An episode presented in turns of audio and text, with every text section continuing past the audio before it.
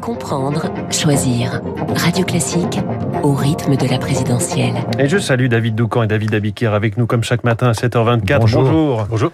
David Doucan du Parisien L'Info Politique avec vous. C'est une angoisse partagée par l'ensemble des candidats à la présidentielle que l'édition 2022 soit marquée par une forte abstention. Alors chacun prend des initiatives pour que les Français enfin s'intéressent au scrutin. Oui, commençons par la République en marche. Mercredi dernier, l'équipe de campagne a lancé une opération de porte-à-porte très particulière qui ciblait euh, les mal inscrits sur les listes électorales, par exemple des personnes ayant déménagé ou des étudiants euh, loin du domicile familial. Et dans la semaine du 14 février, euh, selon les informations du Parisien, une vidéo sera mise en ligne sur les réseaux sociaux par le parti du président. On y verra un jeune en train de se faire refouler d'une boîte de nuit parce qu'il n'est pas sur la liste. Mmh. Et on aura le slogan Êtes-vous sur la liste. Le Rassemblement national aussi sonne le tocsin. Lors des dernières régionales, les listes de Marine Le Pen avaient été euh, les premières impactées euh, par l'abstention euh, record. Ce week-end, Marine Le Pen tient son premier grand meeting à Reims et c'est là qu'elle lancera l'opération 5000 marchés avec des bus qui vont sillonner le, le, pays pour mobiliser. Enfin, la France insoumise s'apprête à lancer une campagne pour inciter les non-inscrits et les mal-inscrits à s'enregistrer en mairie. Je rappelle que l'on peut s'inscrire en ligne jusqu'au 2 mars Oui. et en mairie ou par courrier jusqu'au 4 mars. Oui, on n'est plus sous la règle du 31 décembre. hein. Il ne faut pas se dire que c'est trop tard. Il est encore temps.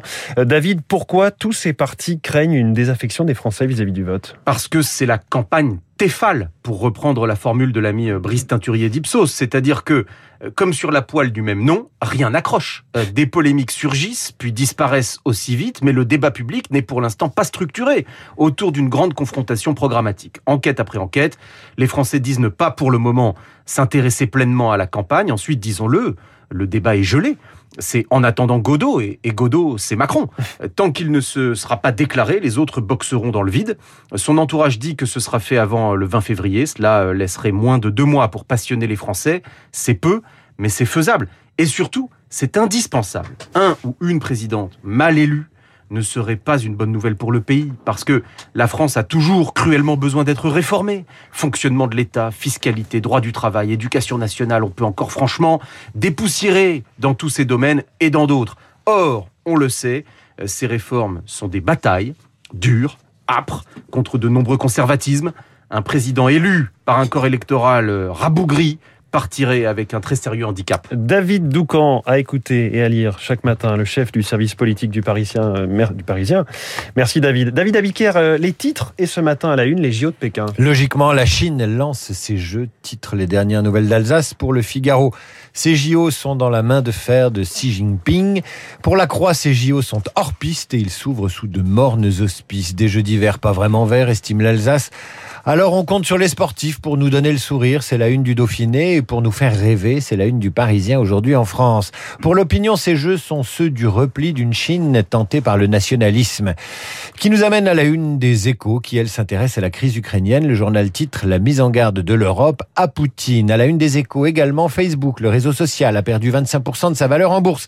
C'est la journée mondiale contre le cancer, une découverte majeure publiée aujourd'hui par des chercheurs toulousains, vous attend dans la dépêche du midi. Florent Pagny et son épouse, en couverture de Paris Match, prête à se battre contre le cancer du poumon du chanteur juré de The Voice. Prête à se battre également, Anne Hidalgo lance sa libération.